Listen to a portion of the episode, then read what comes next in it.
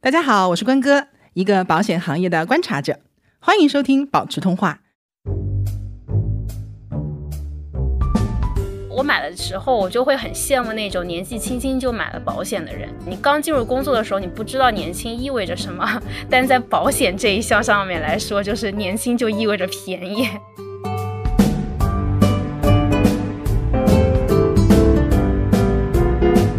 保险它真的就是一个安全垫，它就是为了解决人生遇到一些破事儿的时候，这些破事儿发生的时候，嗯保险才能够起作用。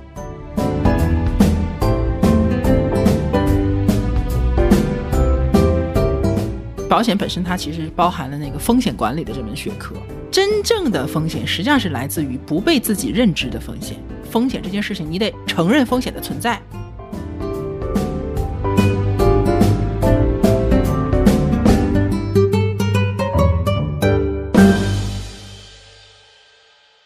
Hello，大家好，我是关哥，欢迎收听保持通话。呃，今天这一期呢，又为大家请来了一位我的好朋友，呃，苏苏。苏苏跟大家打个招呼。Hello，大家好，我是苏苏，今天来参加一下关哥的这个节目的录制，分享一下我的经历。大家听苏苏的声音这么的活泼健康，有活力，对吧？但实际上，啊，苏苏之前和我们曾经的某一期嘉宾是一样的，他其实是得过甲状腺的乳头状癌，然后也是手术过后了。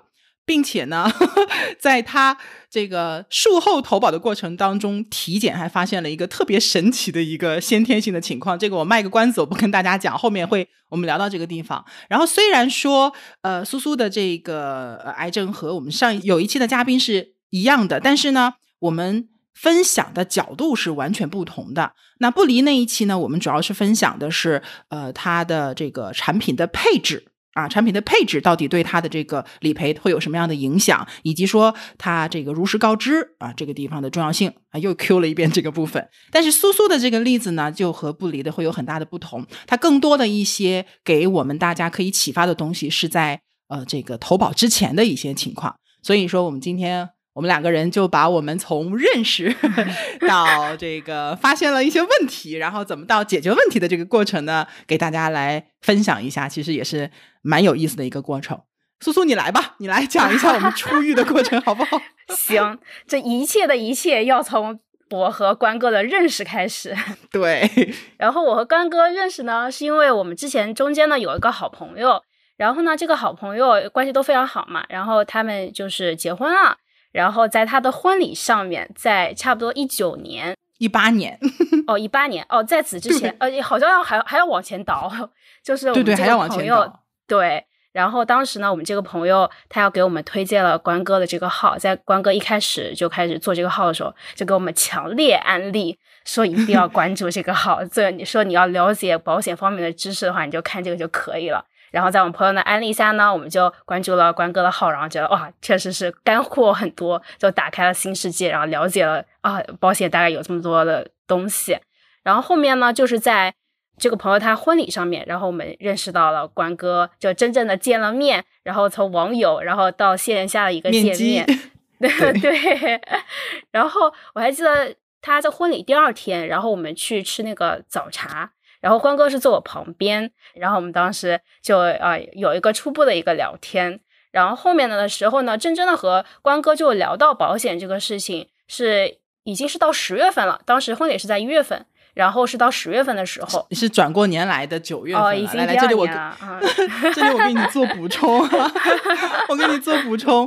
呃，这是你的视角啊，我的视角是什么呢？就是呃，因为确实我刚开始写公众号的时候，我身边的一些比较关系好的朋友就很卖力的帮我去吆喝，所以就是身边先做了一轮安利。但确实呢，当时呃那个朋友结婚的时候，我们就遇到了嘛，然后你就跟我讲、啊，你有在看我的公众号，我那个时候就很开也很开心嘛，觉得说我写出来的东西真的是能得得到大家的认可，然后能够给别人一点说嗯。好像学到一点什么，多知道了一些信息，这个我是很开心的啊、呃然后你当时我记得也很，我印象也很深，就是给了我很大的鼓励，就是说意思就是嗯很专业，我觉得你很认可，嗯所以我也我也印象比较深。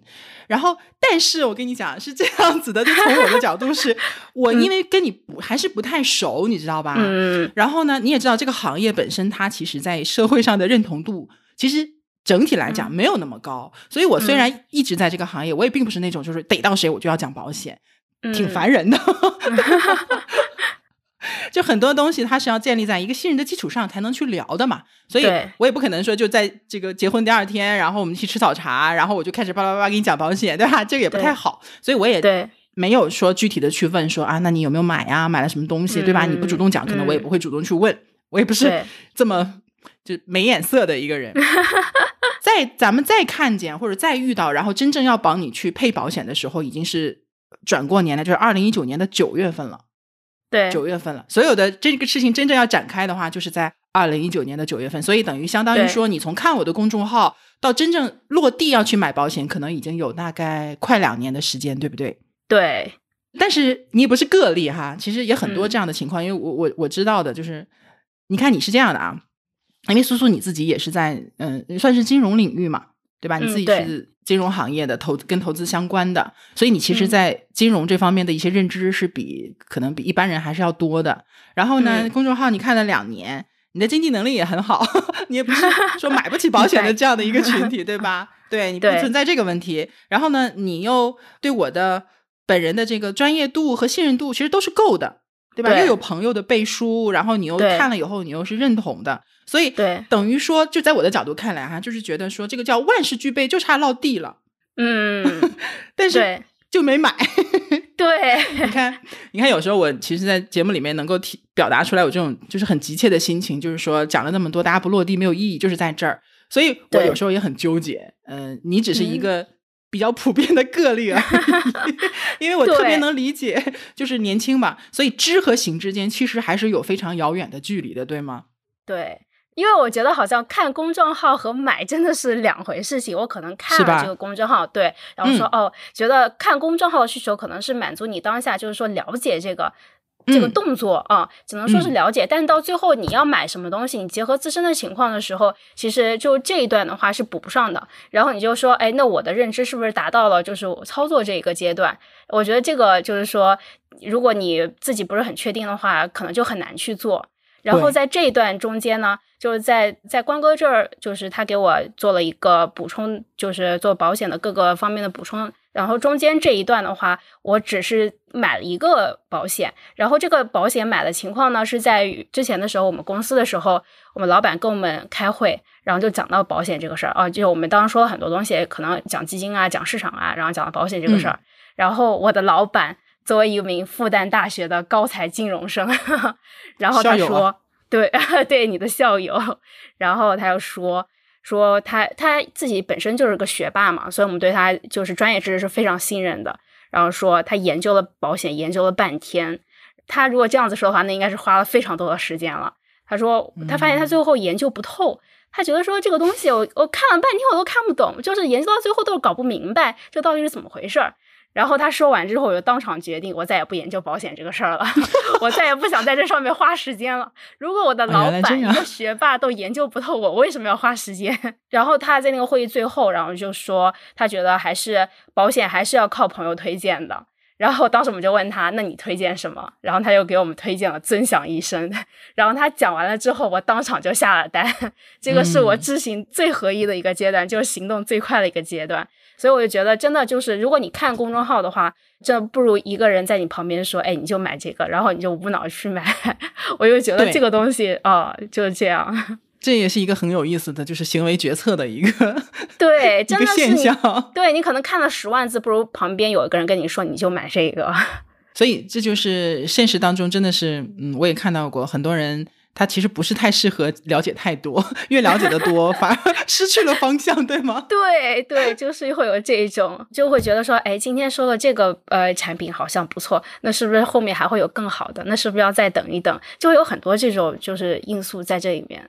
对，其实我也是觉得说，因为之前我很早也也有很多人问我说，那到底我要怎么来决定这件事情？因为我让我自己学吧，我可能也学不明白。然后呢，呃，这个让我去找个人吧，我得找个靠谱的，就我得能信他，对吗？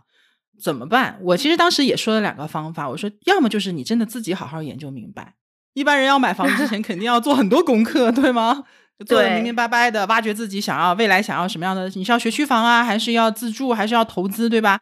了解清楚了之后，然后你最了解自己，所以你知道自己应该有什么东西，这是一种方式。我说另外一种方式呢，就是你真的没时间、没精力，或者你觉得这个东西太费脑子了，那你就找一个你信任的人，就交给他就好。就像我的朋友，基本上就是无脑听我的。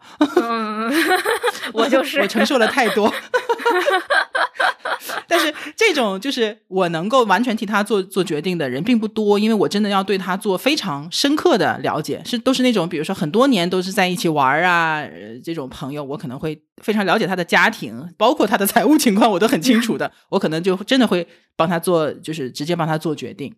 但是，呃，现在我又进入到了一个新的阶段，或者说我又有新的想法，就包括我现在给大家传递的一个理念也是。就无论你选哪一种，不管是你是自己研究也好，还是说你去找一个人帮你去去操作也好，其实还是都有必要自己去了解一些最基础的东西。如果是你要找一个专业的人，那你怎么判断他是不是专业或者是不是靠谱呢？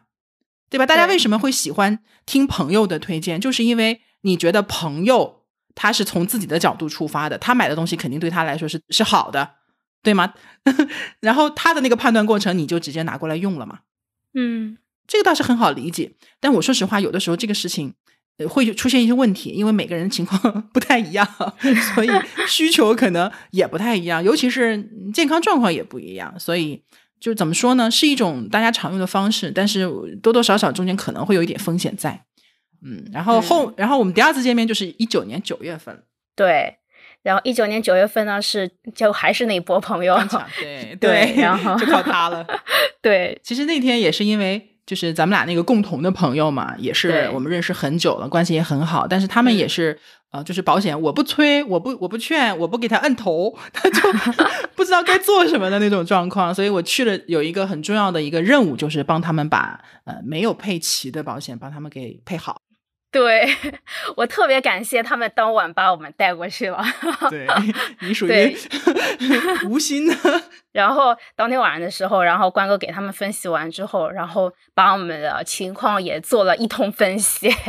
然后当天晚上的时候，然后讲的特别多，然后就问了一下我们的基本的啊，就什么家庭情况啊，然后财务情况呀，然后之前买了哪些啊，体检情况啊，什么什么的。其实我当天晚上还是有点懵的，因为这些东西资料对。对对，都完全没有准备，然后的时候我们就大概就讲了一下，然后关哥当时给我们做了一个啊大概的说，哎，你们可以配置哪些哪些东西，然后我还记得当时说我老公的时候有那个甲状腺，因为主要看的就是甲状腺嘛，然后我老公记得他是有那个结节的，然后朋友他立马给他挂了中山啊广东那边的医院，然后让他第二天就去查，特别快，对。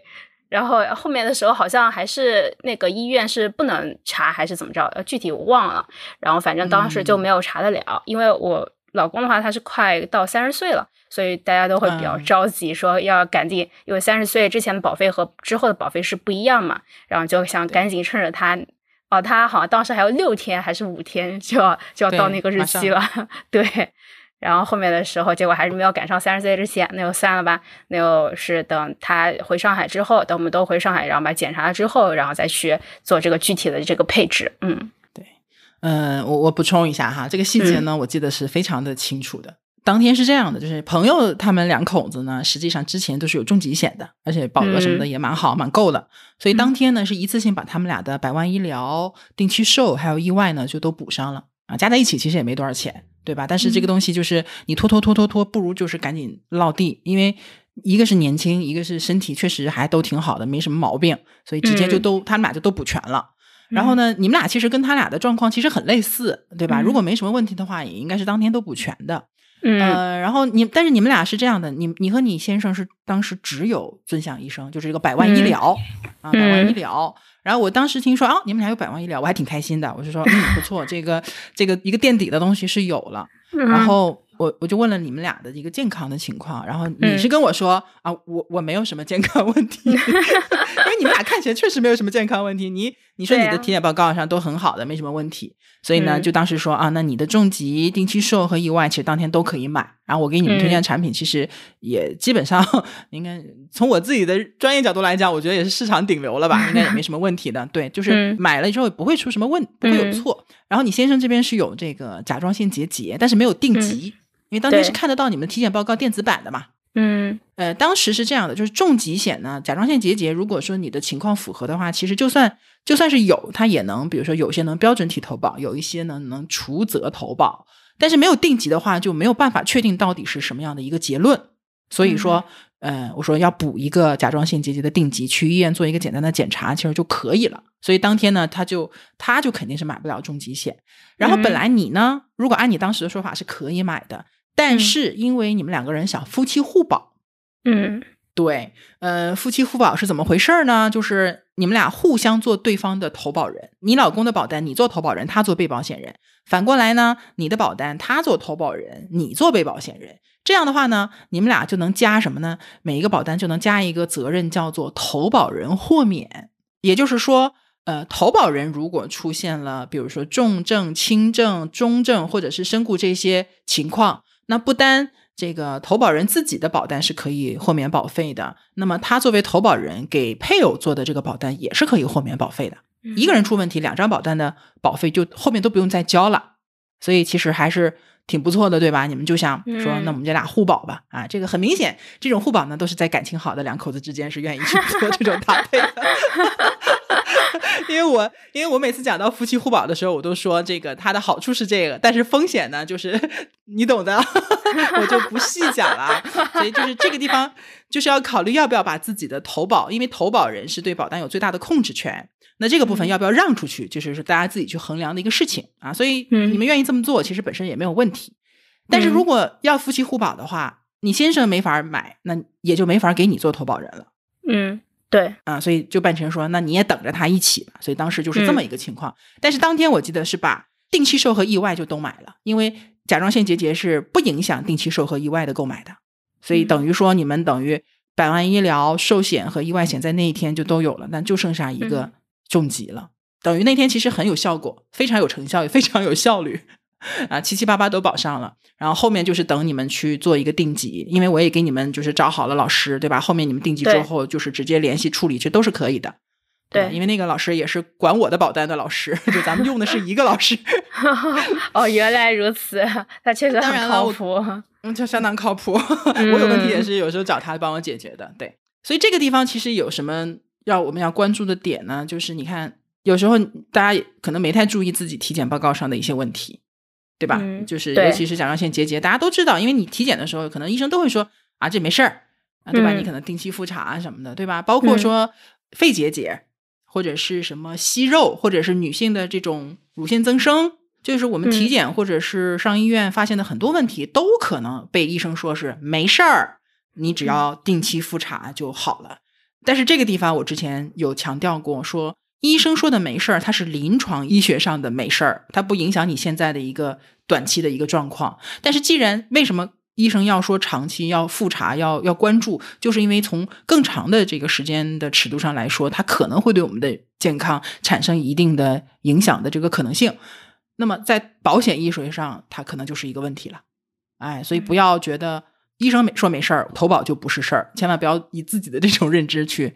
判断啊，这是一个。嗯，然后另外一个呢，我是觉得，我就前面都不算了，我就算你拖了两年好了，算你拖了两年。但是你看买了也就买了，你其实要买的话，其实一晚上就决定出来了。对，对吧？你如果找真的能找到靠谱的人，然后其他的健康问题或者说呃交费的问题都不是问题的话，那其实这个决策其实也可以很快的。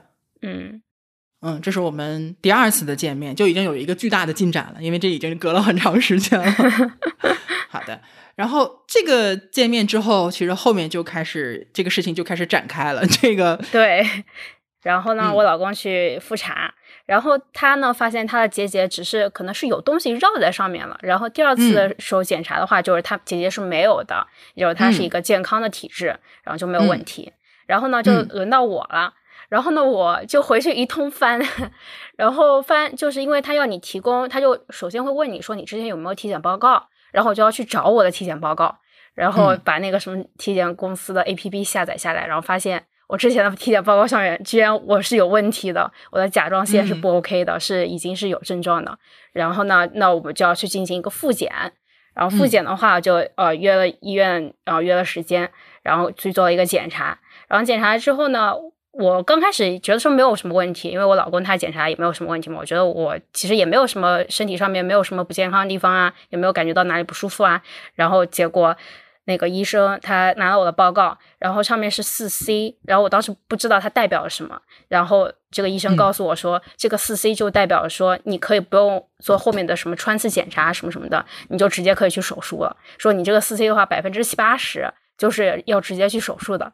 然后说你这个。呃，就是说这个结节你现在已经是就是一个癌症了，然后说，但你也不用太担心，它是一个惰性癌，就是一个最轻的一种癌，但是。当时我就沉浸在这个癌的这个震撼当中，就万万没想到我会跟这个东西会挂上关系。我觉得就是说我还年轻呢，就是这个东西不应该是就是大家活了大概四十多岁、五十多岁，然后可以开始慢慢发现有这个东西了吗？我怎么还年纪轻轻就跟这个东西挂钩呢？然后我觉得我当时好像我跟医生说话都不太利索了。然后我就就跟医生说，那呃后面要怎么办？然后医生说你可以去做一个穿刺，你再确认一下。然后说，但是我觉得你这穿刺也是没什么用的。然后为了保险起见呢，我还是去做了一下。然后结果确实也是和那个医生说的一样，就最后的话还是就是得安排做那个手术。嗯，所以其实嗯，就是甲状腺癌吧，实际上严谨的讲，甲状腺癌也分好多种。嗯，你这个是甲状腺乳头状癌，这个是也是最常见、最多发的。啊，对，而且往往啊，我跟你讲，我因为做这行嘛，就是可能会对这个比较敏感，所以就就接触到了很多的案例。嗯，我身边的甲状腺乳头状癌还真的偏偏都大多发生在三十岁上下的年轻人身上。嗯，就没有几个是比较岁数大的，岁数最大的我遇到的也就四十多岁。嗯，但是往往都没有什么太大的问题，然后就。嗯，就是手术也比较简单，然后恢复也还好，然后那个整体的费用，即便是没有保险，因为你有社保嘛，只要有社保，其实就不会有特别多的额外的花费，而且是这样的，呃，就是像你这个程度的情况，如果是旧的重疾险，因为我们讲说二零二零年的年底，就是所有的重疾险当时下架嘛，就是因为那个重疾标准改了啊，好多年了啊，终于改了一版，那么改之前。这像这种程度的甲状腺癌，具体什么程度的我就不讲太专业了。但是至少就是某一种程度之下的甲状腺癌，它是算重症的。但是呢，新规之后，新的就是二零二一年一月一号之后买的重疾险，有一些程度的甲状腺癌，它就不是重症了，它就只能算轻症。假设说我买了一个一百万的重疾险，保额是一百万，旧的就赔一百万，但新的就赔三十万，它的赔付标准是百分之三十，一般来讲。嗯啊，一般来讲，所以你就知道说，他其实并没有那么严重，因为他连重大疾病都算不上了。你像我之前说过吧，我我我们家有一亲戚其实是得了甲状腺癌，然后赔了三十万，赔了三十万的重大疾病保险，转头拿着这三十万去买斯巴鲁了，也很神奇，也很神奇。对，所以这个，嗯，因为因为为什么要讲这个呢？因为我一直觉得说，好像大家现在都应该了解了，说这个就像你看刚开始的那种反应，说。好像是个很厉害或者很严重的疾病，它没有那么可怕。但是我前两天就是在逛，就是在网上刷到的一个一个帖子，然后就有一个小姑娘，她说她二十三岁，她说她二十三岁，然后呢检查出来那个甲状腺乳头状癌，她就非常的慌。很慌很慌，从他的那个文字当中就能感受出来。他就上网问说：“那个大家有没有见过这种病的？然后他是不是会影响身体？怎么怎么样？”就很慌。然后就一大堆人，真的是无数人，我都我都根本没没没有说话的这个必要，就是无数人在底下就评论，告诉他啊，没关系的啊，这个不是什么问题，然后也不是什么重的疾病，也治疗费用也不高，你不用害怕，你将来什么结婚生孩子什么都不影响啊。就是很多人在。安慰他，我觉得我们也有必要把这个信息传递出去。就是如果说你对这个毫无了解的话，那你要知道，就是万一啊，万一有人将来有这个问题，也不要说太担心或者太害怕，对吧？你看苏苏，我们今天他的状态就很好。对。然后刚才提到了，你你其实现在保障其实还是挺不错的，挺全的，因为术后了嘛。因为这这个地方我印象比较深了，因为你是呃。呃，什么时候？十月份查出来的，一九年十月份还是十二月份查出来的那个呃癌症？十月份，十月份差不多，十月十一，嗯，差不多。然后你是一月份手术的嘛？嗯。然后呃，六月份的时候，二零二零年的六月份，就当时的产品体系和现在也不太一样啊。哎呀，就是那个产品现在也没了。就是六月份的时候，是因为还没到半年，然后也不确定到底能买到什么东西，所以当时是有了，当时是市面上有一个呃防癌险。啊，这个我之前讲重疾险呃可能带到一点啊，就这个防癌险呢是给付型的防癌险，它跟重疾险非常类似，但是它的保障的范围就只有恶性肿瘤这一种。啊，什么心脏的呀、脑袋呀，其他的那些都不都不包含进去，它管只管恶性肿瘤，所以它要比正常的重疾险要便宜很多。因为呃，毕竟恶性肿瘤是比较高发的，而且它的这个治疗费用啊，其他的一些恶性肿瘤治疗费用比较高，而且呃，恶性肿瘤是确诊即赔的嘛，所以有一些人他可能因为健康的问题买不了重疾险的时候，但是它不影响有一些问题，比如说我有高血压或者我有糖尿病，它实际上是不影响买防癌险的。所以有一个防癌险，退而求其次也是可以的嘛。这个之前其实也聊过的，嗯，而且当时这个防癌险它叫爱无忧，这个防癌险它的一个特点就是它可以让呃甲状腺癌术后，我记得是好像是三个月就可以去投保，三个月就可以投保，而且是只要你满足一定的条件就可以去投保。然后你当时一月份手术，六月份嘛，这不就五个月嘛？对，然后就先买了一个当时那个呃那个防癌险是四十万的保额。因为你的条件是完全符合他的这个呃健康告知和核保的啊，它是甲状腺乳头状癌和甲状腺滤泡状癌手术满三个月的，满足条件即可投保，对吧？所以当时是第一份，等于说先买了一个保险垫底，这个就是垫底啊。无论如何，我至少将来有癌症什么的是可以的啊。呃，要强调一点，它肯定是除责的，就是把甲状腺这个部分给除掉了，但是其他的部分其实还是都管啊，都管的。这是第一，你后来买的第一份保险，这个有印象。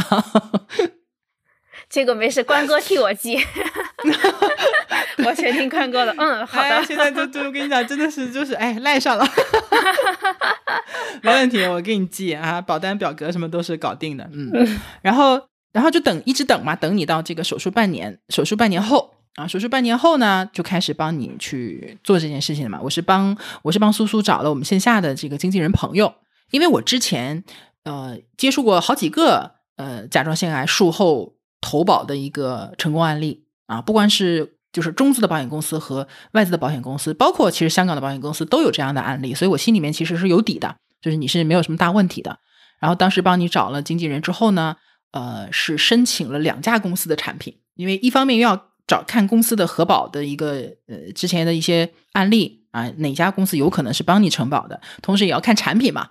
嗯，他不是说。我没得买，我有一个买就不错了。我先买了，他是还是有选择的，所以当时是通过公司和产品去帮你挑了两家，然后这两家呢就让你去体检。对，你除了先给了你术后的一些条件，呃，术后的一些资料，对，然后让我去填，嗯，填完之后呢，让你去体检，因为你呃你也投的保额是一百万嘛，就想是说干脆一次性搞定了。这个时候就不是说我先买一点，将来再说了。你看你那，你那个时候的心态就和最开始的心态其实是。不太一样了，其实，然后体检的时候就发现好玩的事情了。这个你来讲，这个是刷新我三十年的人生认知。真的，我之前一直以为我活泼健，呃，不是活泼健康，是身体还挺强壮的。就身体强壮，没啥事儿。然后这个买买保险的经历让我觉得我真是弱不禁风，是个弱鸡。就是我不是准备后面就开始准备那些就是保险的资料嘛，然后就让我去做一个全身的体检，因为你在投保之前的话，他会要你去一个定点的体检机构，然后去做一个全身的检查。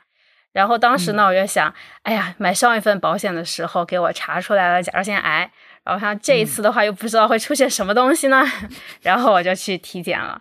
然后从早上大概呃体检到差不多十一点吧，然后一直都是。还蛮 OK 的，就没有说什么问题。然后差不多最后一个项目是检查你的就是心肺功能这些东西了。然后我就躺上那个台子，然后那个检查的那个医生，然后刚开始的时候，然后还把那个我心脏那个跳的那个声音，他还把那个机器声音给就是放大。把声音给放大，说：“哎，你听，这个就是你心脏跳的声音。”当时我还觉得，哇，仿佛走进了科学世界，然后特别 神奇，听到自己心脏在那边就像流水那个声音。然后后面呢，下一秒的时候，这医生就说：“哎，你这个肾脏怎么回事？”然后他又很严肃，然后他一说这个话，我就觉得肯定应该是有什么比较严重的问题了。然后他就拿那个机器在我那个前面后面一。顿找，然后一顿看，然后前面翻看完之后，然后又要翻过来，然后又去继续检查后面，然后说，然后过了半天，然后他说，按照我的医术来看，我觉得你应该是少一个，少一个肾，然后我说啊，不是吧？他说，反正以我的医术，我我的医术有限，我我是没有发现的。然后当时我就震惊了，我说啊，这个为什么会就是会出现这样的问题？就从小到大也没有人。对，也没有人告诉我，就是说，我觉得这个应该是一个蛮严重的问题吧。就是从小到大，好像也没有医生跟我说我有这个问题啊。然后后面一想，也确实没有专门检查过这个东西。然后我是直到这一次体检的时候才发现的。然后我觉得每一家体检机构也真的是不太一样。像我第一次体检那家机构就完全没有看出来。可以报名字吗？还是不要？好，这个某，对某某。因为我跟你讲，你知道为什么不用报名字吗？因为都差不多，就是大家水平都差不多。就是这一点也是我其实一直想诟病的一件事情，就是很多体检机构现在真的是乱来。然后像你是有问题没看出来，对吗？有很多人明明是没有问题，他就瞎写，就有一种你既然在我这儿花钱了，然后呢，我不给你查出点毛病来，我可能对不起你交的那份钱，我就无论如何给你写点问题上去，然后到投保的时候就会特别特别的坑。天呐，那所以是不是一般人是不是去三甲医院什么什么的会比较好一点？就是不能那么绝对，但整体来讲，就是好医院肯定会相对的专业一些，会专业一些。这个话题其实我也特别想找一期聊一聊，但是我可能没有找到，就是因为一方面我也不是那么专业在这个医学上面，我可能想找一个比较合适的，想找一个合适的朋友一起来聊。对这个，我们到时候我们就排上排上。大家有什么？就说到这个话题，大家如果对这方面有什么你自己的这个经历，或者说有一些认知的话，欢迎留言告诉我。好收，然后你继续说。好，嗯，然后又说我这个肾的问题，然后就当时呢，我他跟我讲了这个之后呢，我想。哎，我就在等着，到底有哪儿有问题？终于出了这个问题了。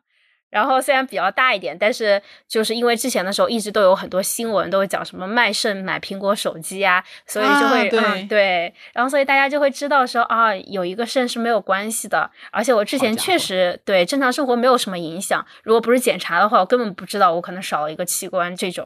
然后当天下午，哦，我出了那个。大门之后，然后立马就直接去医院挂了一个号，然后当场下午就做了一个检查。就我还是直奔了瑞金。我原来想，瑞金这么大的一个医院，应该是医生护士都见多识广，我这种问题应该他们看了很多了。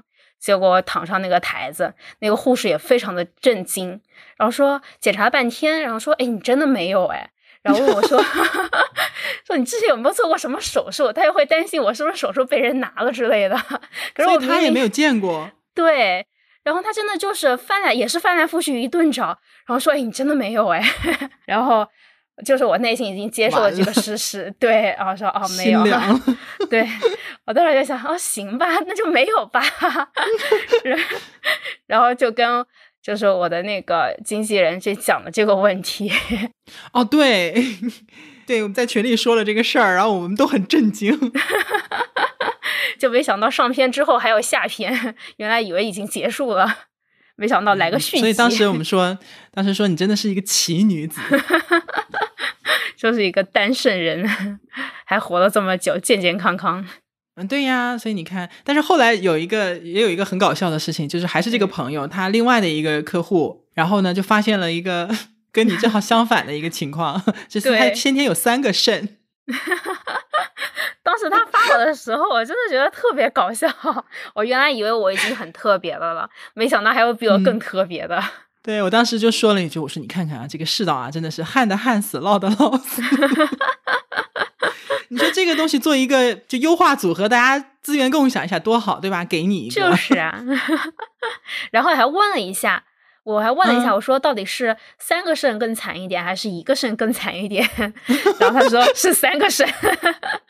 还真的哈，嗯，真的，你这一个的好像没有什么影响，但三个可能他就呃就是会有影响的。对他要去专门应该是要做手术，是要把切掉的。所以现在呃。等于说，你看，我们捋一下啊，就是虽然这个疾病不是一个好的事情，但是至少我觉得，除了得病以外，所有的事情其实你都踩在点儿上，嗯，对吗？发现的时机呀，然后包括说及时的发现了 这个单身的情况，就都是在事情没有还还没有带来最坏的结果的时候，就及早的发现了，然后我们就可以有机会去再去持续的关注和呃去维护它，对吧？其实我觉得也还是那句话，就跟我们之前。两个实录的那个感慨是一样的，就是不幸中的万幸，还是幸运的，还是幸运的，对。还好我赶在三十岁之前把最后全都买上了，我觉得这个是一个比较好的结果。对对对，你的你的保障体系现在其实大家也可以听一下，其实还是蛮好的。你看你的呃重疾保障有一百万，而且是一个多次重疾哦，多次重疾哦，嗯嗯，多次重疾，然后只是把甲状腺除责了，对吧？这这其实也也用不到它了，对，除责了。然后同时呢，你还有一个四十万的防癌险。就是恶性肿瘤专门的一个给付型的险种，然后你的定期寿在这个查出来之前已经买了嘛？因为当天是把定期寿买了的，所以你现在定期寿也是有的，嗯，也是有的。将来其实我们可以关注着，因为有一些产品去年是有一个定期寿是可以甲状腺癌术后去买的，今年不是没了吗？那以后说不定也会有，那我们就留意着就好了啊，留意着就好了。然后意外险也没有什么问题啊，就差在哪儿呢？就差在这个百万医疗上，嗯。因为你当时百万，你的百万医疗怎么说呢？其实你买的时候是没有告知那个甲状腺结节的嘛？对对，所以你也没用它去理赔。嗯，对。但是其实如果是我的话，我可能会去建议你尝试一下，但是没有就没有吧。但然后你现在也在续保，但说实话，这个地方稍微是有一点隐患的，因为当时确实是这样的一个情况，所以我也跟那个苏苏去讲说，让他去买这个上海本地的那个惠民保了。上海本地的惠民保其实也是非常不错的，但是它有一个问题在于。它的持续性我们不好讲，因为 上海的那个互惠保呀，才七十九块钱嘛，对吧？上海人民的这个参保率是特别高的，所以去年参保完之后就赔的很厉害，理赔的非常厉害，很好算，因为总共多少人投保，然后每一张都是七十九块钱，到底收了多少保费是算得出来的。然后你再看一下理赔的数据，你就知道这个东西肯定不赚钱，而且可能还往里赔钱。所以到底未来还能不能持续，持续多久，这个咱们也不好讲。对吧？呃，这个只能说随时关注，随时看。然后另外呢，因为你的公司的福利待遇，我记得是很好的，对吧？体检呐、保险什么都有。你上次也给我看了那个你的那个截图嘛，对吧？你还是有一定的这个医疗保额的，但不是很多，可能没有百万医疗这么多，但还是有一定的。所以你有社保，有这个团险的医疗，然后有惠民保的话，呃，百万医疗这个部分还是能托起来一部分的。嗯，我那天跟你。那个聊的结论就是要好好的工作，努力赚钱，钱就是最好的保险 啊！真的是，感觉嗯，每年的保费一定要赚钱的意义在于每年交保费，给我自己有一点保障。嗯，对的。所以其实嗯，如果说大家有一些健康问题，确实是不太好投保的话，也是可以借鉴苏苏后来的这个投保经历，就是去多家投保。对，因为他单身这个事情，所以当时两家就只剩下一家能通过了嘛。嗯啊，但是好在通过了啊，这个产品也是很好，也不很不错。我当时我觉得很满意，我觉得很满意。我只要 关哥满意，那我就 OK。对，对在我的认知体系里面，在我的产品体系里面，我觉得这是个好产品，没有问题。嗯啊，那基本上这个事情就算讲到这里就讲完了。对，不知道大家对这个事情有没有从苏苏的这个经历当中能不能得到一些启发？我觉得有没有什么想跟大家讲的？哎呀，我就觉得之前的时候，其实我之前是对体检这一块看的不是很重的，因为你要去体检的话，你首先得腾出一天的时间，然后你体检完了出了问题的话，你还得再去复查。我觉得请假是一个非常麻烦的事儿。然后现在呢，我得了这个病之后，我就觉得请假算什么事儿，还是自己的健康要紧。真的就是还是要对你得有一个好的身体健康，你才能去。就是健康是大家的基本盘，就是得把这个给把握住。对，重视起来。现在大家都挺压力挺大的，有些问题真的不是说中老年人专属，这是一个。嗯，那有没有其他的呢？或者就苏苏这边还有没有什么问题呢？因为你你其实我觉得还是有一些。对，其实你刚刚说的总结还有一个，就是在我生病之后嘛，然后我就是你把我配了之后，然后我就很热心的给我周围的朋友也来安利，对，然后特别对，是我旁边什么九六年的小同事啊，然后就说，然后我买的时候，我就会很羡慕那种年纪轻轻就买了保险的人，因为其实你刚。对你刚进入工作的时候，你不知道年轻意味着什么，但在保险这一项上面来说，就是年轻就意味着便宜，所以我就算对省事儿，而且你还没有什么疾病容易发生，还没来得及体检，对你还不知道是咋回事呢，你先给把自己保上了多好。然后我身边什么九六年的小同事啊，我就很安利他们说，哎呀，可以赶紧去买个保险。然后我就感觉少买点也行。对，然后他们就看我的眼神就是很应付的那种，就是 哦，被忽略了？所以你就懂得为什么我不去没事儿找事儿就天天问人家买不买保险了？我就特别能理解你，因为我是在这上面是有有吃亏的嘛，所以我就特别能理解。我想安利去别人，我不要再踩我这种坑了。所以说，我们讲说，就别人发生的事情吧，永远是一个故事，只有发生在自己身上的才是事故。对，这个世界上，你所谓的什么感同身受、设身处地的从别人的角度去想事情，是不可能百分之百实现的。而且人和人啊，对于风险的感知度是千差万别、天壤之别的。嗯，因为我就是一个对风险感知度特别敏感的人，就我过马路，你看我忙死了，我那个头就不停的在转，看完左边看右边，看完右边看左边，你知道吧？就是我不光要看，以防万一哪个？对，我不光要看说这个车就是有没有车，我还得看，比如说前面车已经停下来了，对吗？那我还要看远处的车，它有没有在减速？嗯，我得确定它在减速，它是要停了我才往往前走。因为你知道的，有那种案例嘛，就是因为大连去年不也有一个事情嘛，嗯，就是那个那个车没减速，一路就冲过了过绿灯的斑马线的人，就就出了一个很严重的事故，都上热搜了。嗯，所以我就想说。那你也不知道，你过马路的时候是不是有一个失心疯的司机就冲过来了，对吗？就算你是绿灯，也不代表 就是绝对安全的。所以我过马路就特别仔细看，一直在看到处在看。我跟你讲，我都敏感到什么程度？这个不建议大家去学，我就是给大家讲一下风险敏感人群是什么样子的。就比如说，呃，我之前因为我之前看过这样的案例，就是停在马路上等红灯，但是后面大货车搓过来了，嗯。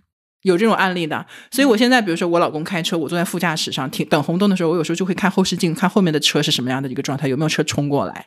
嗯，是不是觉得我有点过敏，有点过分了？我突然想到一个事情，就关哥，你之前还在公众号上面推荐过电梯险，六块钱的电梯险啊，那个我也很早之前。什么叫老读者？你就是老读者。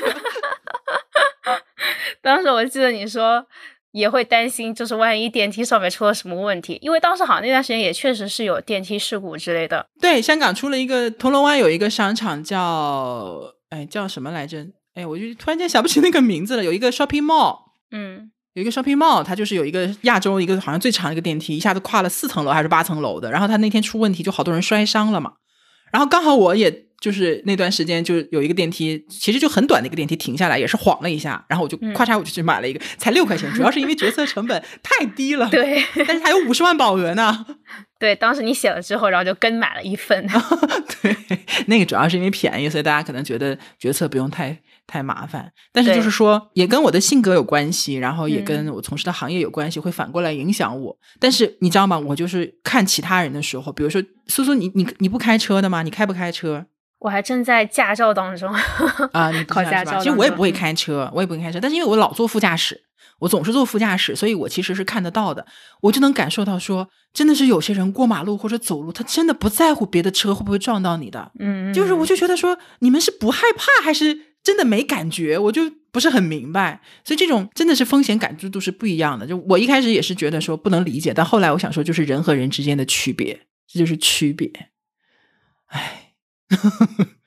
那你还有什么问题来着？你说完了这个地方，就我不小心就展开了。对，好，我们再回到主题。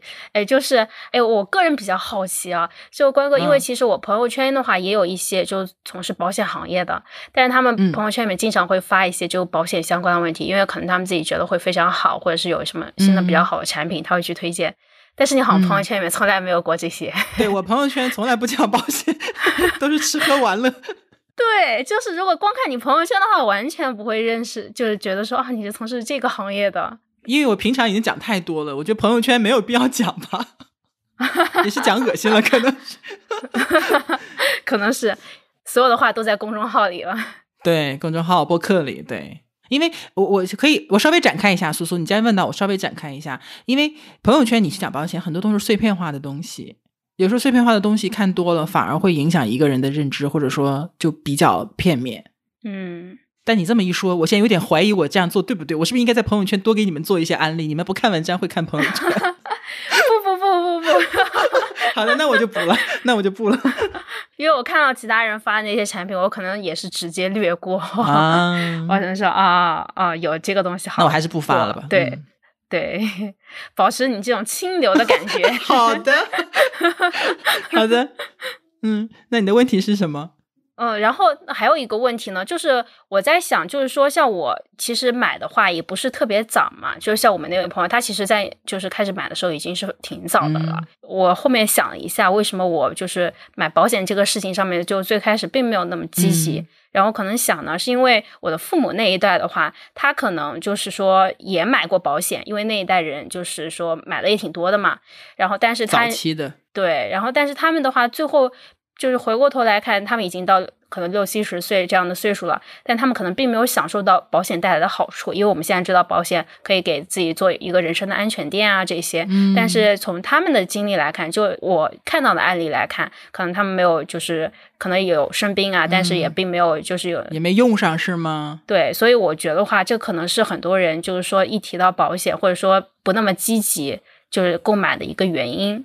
这个问题我遇到过很多人问我类似的问题啊，就是这这个是很极端。有些人父母买保险，可能就是孩子会从小就接受这个事情，因为可能耳濡目染嘛，对吧？上一代接受，下一代跟着接受。但有一些就刚好反过来，因为上一代可能买的不好，然后下一代就觉得嗯爸妈不懂，然后可能被忽悠了什么的。这个事儿其实，呃，我觉得从两点两点可以去理解啊。就第一呢，就是过去的产品确实它有历史的限制，它是没有现在的产品好的。但是大多数也不是绝对的啊，比如说像之前有一些小孩的教育金，那买到就是赚到，领钱的那个，因为它的预定利率特别高嘛。但这种是极少数的，大部分的产品，尤其是保障类的产品，它是没有现在的产品好的，它的保障责任没有现在的完全，没有现在的多，然后它的费率也可能比现在反而还是更贵的。就包括我自己，因为我的保单，我家好多张保单，但是最早的可能是零几年的，那用现在的眼光去看那时候的保单，就觉得这是什么垃圾。对吧？这是一方面，所以我也经常讲说，我说这个你还是要看历史背景的，你不要因为说你现在有好的东西，对吧？你现在大家都看这个几十寸大彩电，甚至是上百寸的这个投影仪幕布，对吧？你就说过去的这个黑白小彩电它不行，那当然不行。但是当时不这个就已经是最好的了，对吗？你得看历史背景，这是一方面，就不能脱离历史背景去评判一个一个东西，那个已经是父母那一代能够找到的比较好的选择了。啊，这是一方面。另一方面呢，你说没有享受到保险的好处，我跟你讲，你知道为什么吗？因为一直过得很好呀，没有产生人生当中不想发生的一些事情呀。因为保险它实际上垫底的，你都没掉下去，你当然没用到它啦。但是它一直在那儿保护着呢。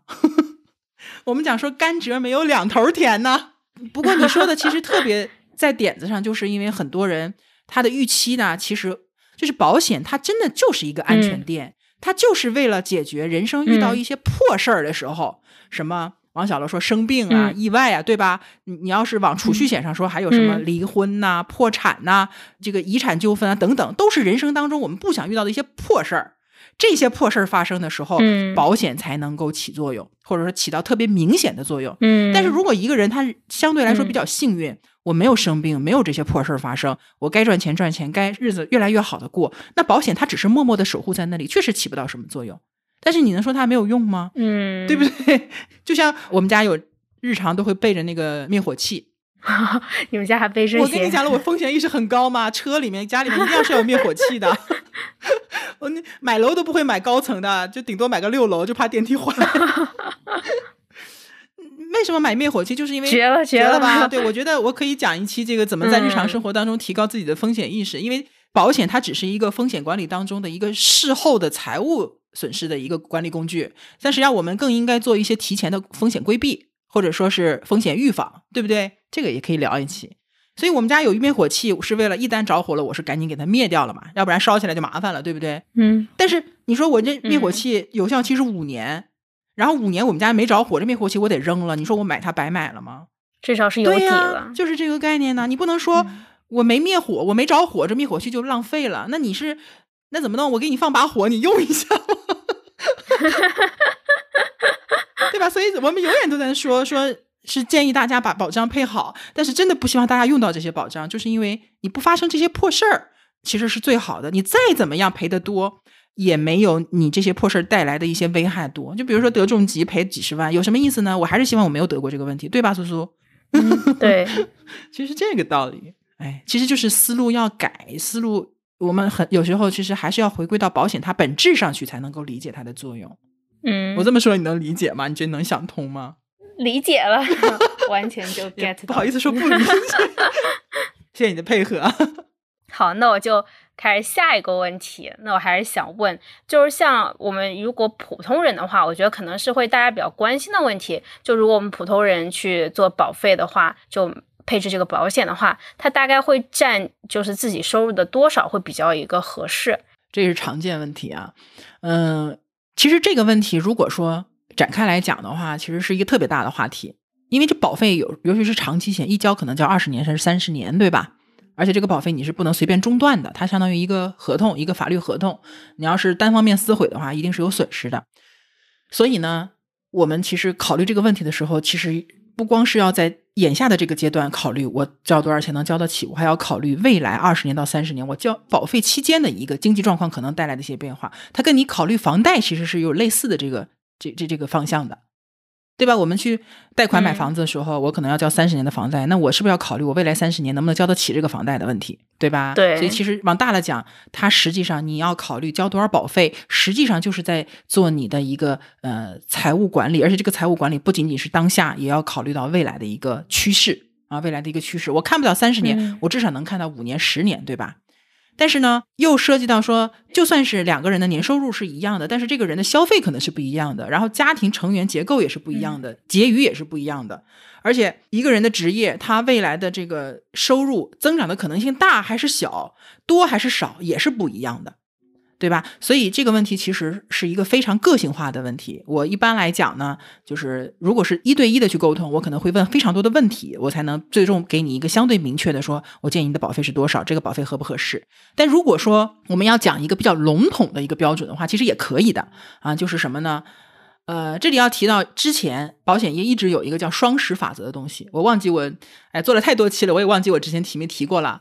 反正是有一个叫双十法则的东西，它是什么意思呢？就是。我的保费是占到年收入的百分之十是比较合理的，那么我的保额是要做到我的年收入的十倍是比较合理的，这叫双十法则。但是呢，实际上在实际操作的过程当中，你会发现说这个其实很难做到。就是比如说一个人一年赚十万块钱，他拿出一万块钱来买保险，我是觉得这个量以现在的消费的情况压力有点大。当然，如果说你是一年赚一百万、赚两百万，你拿出百分之十。你可能就觉得不是什么压力，因为这个你收入多了以后，你的闲余资金其实也会变多的嘛，所以这个不能统一而讲的。呃，然后呢，如果你要是十万块钱的年薪，你要做一百万的保障啊，一百万的保额，你只能说你意外险可以，定期寿可以，但是你重疾险可能就很难做到，这个可能保费一万块钱都不都不够了。对吧？所以这是一个很笼统的说法。我的建议是什么呢？因为我一直跟大家去强调说，我们做保障的时候是要做保障体系。然后呢，商业保险主要是基本保障是四大块儿：重疾险、意外险、定期寿和百万医疗，对吗？那我个人的建议是，是从你的年收入的百分之五开始配置。就比如说你现在是刚刚开始做保险配置啊，你先拿出你的收入的百分之五去做一个基础的配置。这些至少能以现在的产品能够保证你这四个部分都还可以，都不错，有一个基础的保障是够的。但是如果说你说你这百分之五之上你还是有余力的啊，那你加慢慢的或者说未来一点点的加到百分之十，甚至你收入比较高加到百分之十五都是可以的。但是这个底线我是觉得百分之五是一个可以去参考的一个标准。我就比方说以年收入六万好了，一个月挣五千块钱，六万的百分之五是三千块。三千块一个月，二百五十块钱，对于一个一个月挣五千块钱的人来说，应该还行，应该能挤出来，对吧？当然，你说我一个月一百块钱都挤不出来，这个就已经不是说保费多少的问题了，是你的这个收入其实是应该去想办法开源了，提高收入的一个问题了，对吧？那三千块钱一年其实也是可以把这四部分配齐的啊，只不过我们在保额上或者说在保障期间上稍微的做一点的牺牲。但是你的百万医疗和意外险，还有基本的重疾险，甚至是定期寿，因为，我这两天跟张刚好在写定期寿。定期寿，年轻人有一个一两百块钱也可以做一个很好的定期寿。你先做十年不行吗？嗯，对吧？有些人定期寿是做到，比如说六十岁或者做三十年的，对吧？这种可能也要一两千块钱。但是你说我真的是没有更多的资金去做定期寿了。我测算过，二十五岁的女性现在的产品，你做十年的定期寿，就先把这十年的保障先保了，你保五十万的保额只要九十二块五。每年只要九十二九十二块五，对，不到一百块钱，你可以拿到五十万的保额的定期寿。只不过它只是保十年，但是至少这十年当中我是有保障的。那么在这十年当中，我通过我的努力，我去增加收入，提高我的经济水准，我再有机会慢慢去加，可不可以？其实是可以的呀。你给自己先做一个缓冲的时间也是好的。所以三千呃就是百分之五是一个起点。然后比如说我慢慢收入增加了，我一年赚二十万好了。啊，二十万，二十万一年拿出一万多，可能相对来说会好一点，因为你收入增加了，你这百分之五的这个比例也在增加嘛。你以前只能拿三千，你现在就可以拿呃一万了，你这多出来的七千的预算不就可以再去加了吗？对吧？所以其实我给的建议就是从百分之五开始去配，然后呢，根据你实际的情况可以加到百分之十。呃，收入比较高的，甚至是可以加到百分之十五。当然，这些都是指什么呢？都是指基本保障，也就是保人的储蓄类的年金呐、教育金呐、增额终身寿这些呢，都不在此例。那些就主要是看存量资产和你的呃这个收入现金流了，这个不在这个范围内。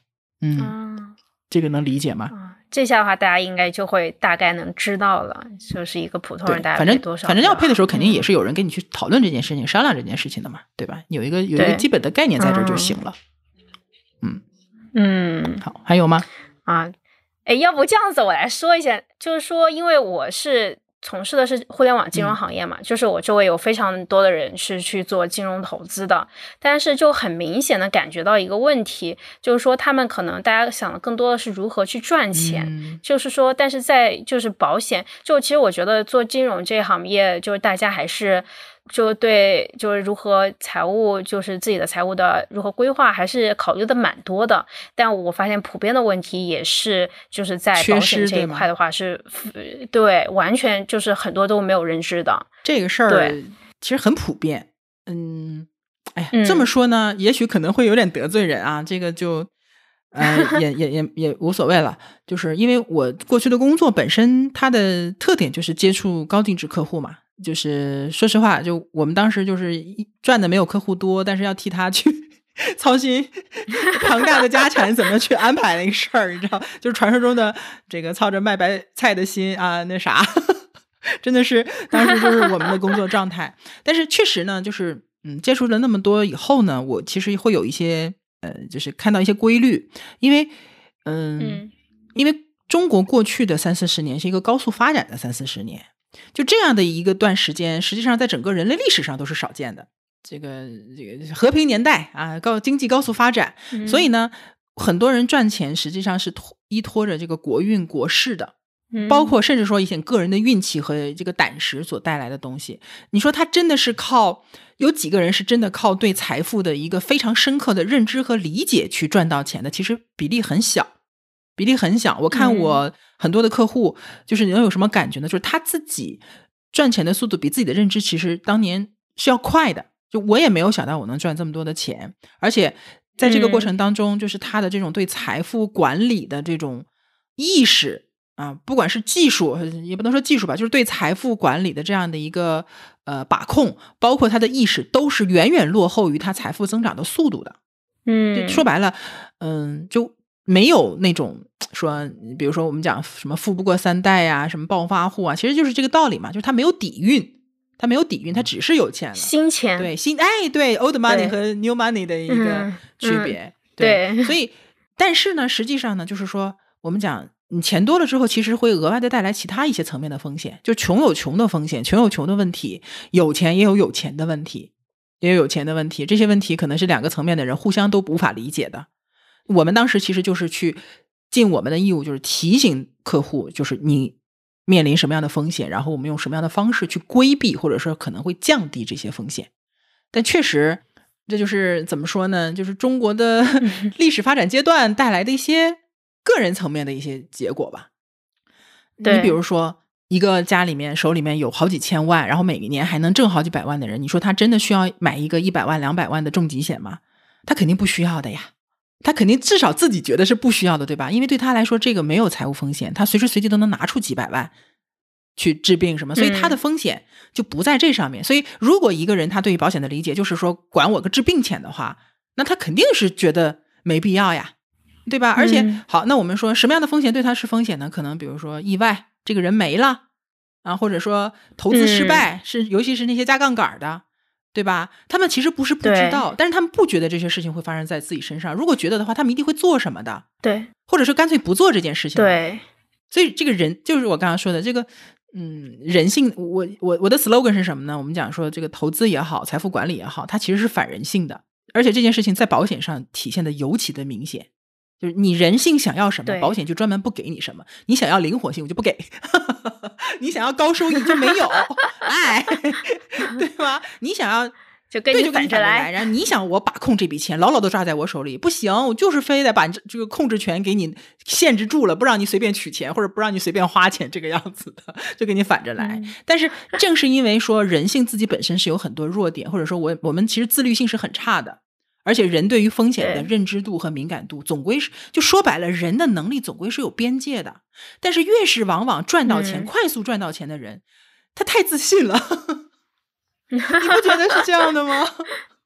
呃，是这样子的，因为我周围的话也有非常多人，他是有这种案例嘛。可能赚钱的时候就体现在投资上面，赚到钱的时候是春风得意。其实。可以，就是大家可以在，因为现在有非常多的人买基金嘛，他们也是非常，就是这一块的话，应该会大家会体现比较明显。就在市场好的时候，哎呀，觉得我买基金是一定会挣钱的，我要做的事情就是花更多的钱去买基金。但等到市场不好的时候，你就开始怀疑人生了，就我适不适合买基金？这个事情到底还是要不要继续做？我放在那边钱是不是就是安全的？是不是应该更多的拿出来一点在这上面？对，然后我周围的人可能会一个有一个放大的一个效应吧，就是他们会做一些加杠杆啊这些东西的，就他们在投资上，对，就是他们在投资上面的话，就做加杠杆这些事情，但在投资这件事情上面的话，他们是自己是有认知的，这可能是投资做了非常久的人，他知道说哦，我大概会承受什么样的结果，就是说可能会爆仓啊什么样的，就是他也接受说可能会带来的一些。就是不安全性，他也预能预见说，呃，我大概如果我爆仓的话，会是一个我要过什么样的生活，他们都是有预见的。但我觉得，就是说，在财务个人的财务安全上面的话，很多人是没有这个安全意识的。这个就可能对应爆仓的话，可能就是说，如果我家如果我出了一个什么重大的疾病，会对我的个人或者说是我的家庭会带来什么样的影响？我有没有做好这个安全垫？就是我觉得很多人可能。在个人生活上面是没有做过这个安排，对，而且就是生病什么什么的，其实它还是相对比较基础的了。还有一些，比如说税务啊，或者说政策上的风险，这个根本就不是我们自己所能够呃说去左右啊，或者是去抵挡的。对，嗯，其实因为保险本身它其实包含了那个风险管理的这门学科，就是讲我们讲真正的风险是来自于什么呢？因为因为风险分什么呢？分可知风险和不可知风险。风险分很多种、很多种、很多种类型的。对，就真正的风险实际上是来自于不被自己认知的风险。嗯，你想想是不是？啊，很多真正的风险就是你不知道它，它没有规律，你也不能提前预见。但是有些人，你说我大概能感受到这个政策的趋势什么的，但是这还是少数。对对吧？所以，所以我们讲风险管理实际上是什么呢？就是把风险可能造成的不良影响呢降低到最低，就是减到最低的一个管理过程。你看啊，这个很有意思，它是一个过程。嗯，它不是说我就做一个事情，这个事儿就完事儿了。我不是一直讲说保单检视、保单管理，它应该是贯穿人生的，对吧？包括我们买保险也不是一次性买完的，它就是因为它是一个管理过程。但首先第一个，大家得先把风险这件事情，你得承认风险的存在。而且你得知道，风险它不是说给你一个提示，打个灯来，我来了，啊，亲爱的，我来了啊，我来了，不是的，它都是直接拍脸上的。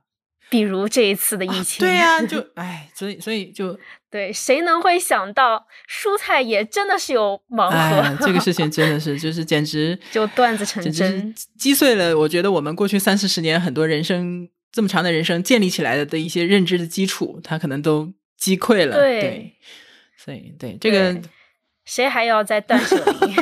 断舍离，人生之后只有囤货二字。对，这个这个习惯一定是根深蒂固的，在我们这代人这里。哎，总之，那苏苏就没有其他的问题了，是吧？没有了，没有了是吧？好的，嗯，如果大家有其他的问题呢，就留言给我们好了。然后另外呢，我们现在也有对，顺便小打个小广告啊，这个我们一直很低调，就是我们现在其实有一个听友群了，就是给大家找一个地方可以呃讨论更加深入的讨论一些跟我们节目相关的话题。然后除了这个这些话题以外，其他的一些话题其实我们也有在聊啊，我们群里面其实也蛮热闹的。对，嗯。啊，我还没有在那个群，我也要申请加入。我不知道 啊，你还不知道是吧？我们因为因为我们刚开始也不太没有经验，所以我们就短暂的放，就是提示了一段时间，放在公告里面，小宇宙的公告里面。那到达一定人数，我们就暂时的就把公告撤了，所以也人也不说很多，我们也不太就是先看看什么样的一个情况吧。然后发现大家真的很很热情，然后大家讨论的也都还蛮有蛮有营养的一些东西，真的。那么，嗯，大家如果想进群的话，就可以到那个，就是我们的同名公众号，叫“保持通话 ”，Stay Connected。我们因为有平常都会把那个节目的文字稿放在里面嘛，然后在公众号的那个菜单栏里面啊，有一个联系我们，就可以进去看一下怎么样去入群。那我们有一个管理员叫关小宝，他来负责先加他的微信，然后他来负责帮大家拉到群里面去，然后参与我们的讨论和一些未来的一些活动。对我们有很多的活动的。我很喜欢搞活动了，你要去吗？你要去你就进去，我要把你拉进去。好的，好的，好的，好的。球拉，球拉。好的，来嘉宾呢？就是嘉宾进入到我们的群里来了耶。你那那啊，其他的嘉宾都没有进去吗？他们不好奇每期播出之后大家都有什么反馈吗？可能有些嘉宾也不知道。蛮好的，那你就来吧。来了之后呢，下一期就咱们这一期播出之后，呃，那个我们就可以讲哦，我们嘉宾也在群里哦，大家有什么问题可以问他，你就可以你就可以帮助到更多的人了。嗯，真的是这样子的。哎呀，今天真是太感谢苏苏了，就是把我真的是感谢每一位我的嘉宾，把你们的。呃，这么宝贵的人生经验啊，就是这是用血和泪换来的经验和钱换来的经验，能够分享给我们，然后也希望中间有一些点真的是能够。帮助和启发到大家，哎，可能不是每一个人，但是有几个人，我们也觉得我们做的事情是有价值和有意义的。那呃，今天的内容就是这样了，有什么问题还是留言区见，然后也欢迎大家加入我们的听友群。好，那今天的内容就这样，我们下期再见喽，拜拜，谢谢苏苏，拜拜。